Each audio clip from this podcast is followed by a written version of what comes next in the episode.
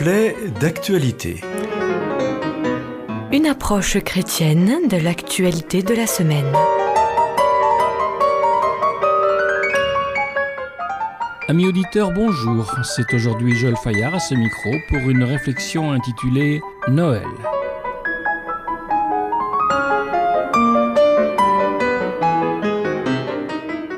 Il y a quelques jours, je faisais le babysitter pour une journée auprès de trois enfants de mon entourage, âgés de 4, 5 et 6 ans, leur maman devant se rendre sans faute à un rendez-vous professionnel.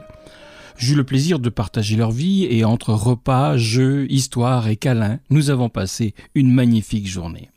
À un moment donné, nous avons abordé le sujet ô combien important en cette période pour ces bouts de choux, mais pas que pour eux d'ailleurs, les grands n'étant pas les moins intéressés, de la période qui commence, c'est-à-dire évidemment celle des fêtes de Noël.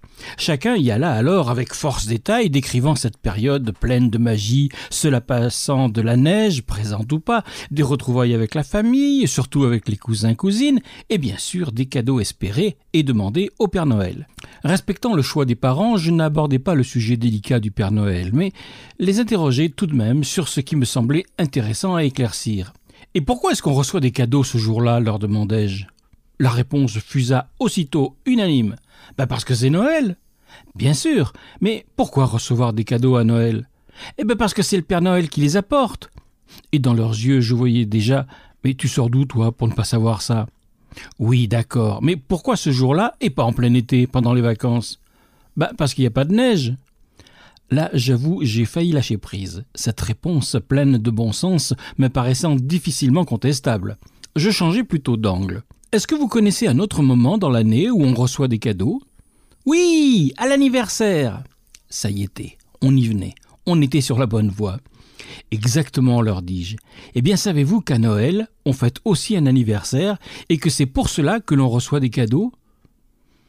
Yeux grands ouverts, dans un silence interrogatif.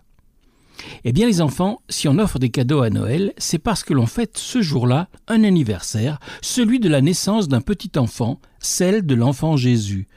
Vous avez déjà vu une crèche de Noël, avec le petit Jésus et sa maman Marie à côté de lui, ou qui le prend dans ses bras. Et puis à côté, qu'est-ce qu'on voit aussi? Des fois, il y a un bœuf, il y a un âne. Oui, ils connaissaient, mais vaguement. Alors j'ai pris le temps de leur raconter en quelques mots simples et accessibles la merveilleuse histoire pour les chrétiens de la naissance de Jésus. Ainsi en est-il dans notre monde d'aujourd'hui, ballotté entre tradition, pure affabulation, joli conte pour enfants ou vérité salvatrice pour les chrétiens. Il est compréhensible que nos enfants aient bien du mal à s'y retrouver. Et si vous rajoutez là-dessus le Père Noël dont chaque adulte reçoit pour consigne de ne rien dire aux plus jeunes, afin de ne pas justement troubler leurs repères, puisque sinon, n'est-ce pas, ils ne croiront plus à la magie de Noël, et chacun participe donc ainsi à la grande mystification de Noël. Mais nous sommes-nous déjà demandé, en tenant de tels propos, quels repères et quels messages nous envoyons à nos petits, eux, si malléables et si crédules, prenant pour argent comptant les paroles apaisantes et de vérité prononcées par parents et adultes autour d'eux, et qui, tenant tous un même langage, pourtant entaché de propos que plus tard, informés par des copains d'école ou des cousins plus grands, ils découvriront faux. Oh, quand même, nous diront ces adultes, ce n'est pas bien méchant tout ça, et puis c'est juste pour faire briller leurs yeux devant la magie d'un conte de Noël.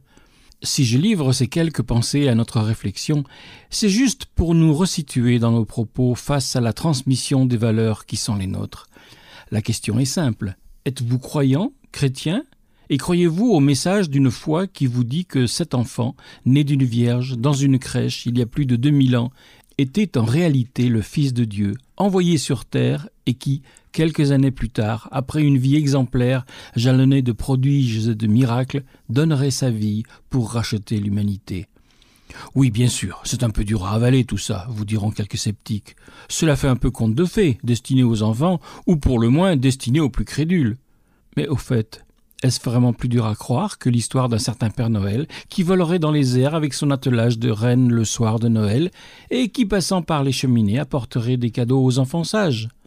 Vous rappelez-vous ces paroles du Christ que l'on trouve dans les évangiles, dans le livre de Matthieu, au chapitre 18, lorsqu'il dit je vous le dis en vérité, si vous ne vous convertissez et si vous ne devenez comme les petits enfants, vous n'entrerez pas dans le royaume des cieux.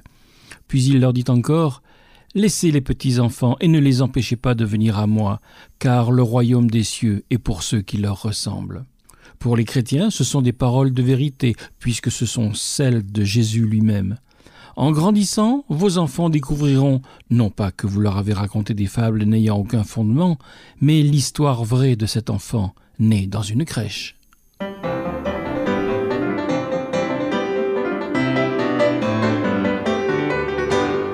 C'était Joël Fayard à ce micro pour une réflexion intitulée Noël. Une chronique que vous pouvez retrouver en téléchargement audio sur notre site internet et un texte qu'il vous suffit de nous demander. Écrivez-nous, nous vous l'enverrons. À bientôt!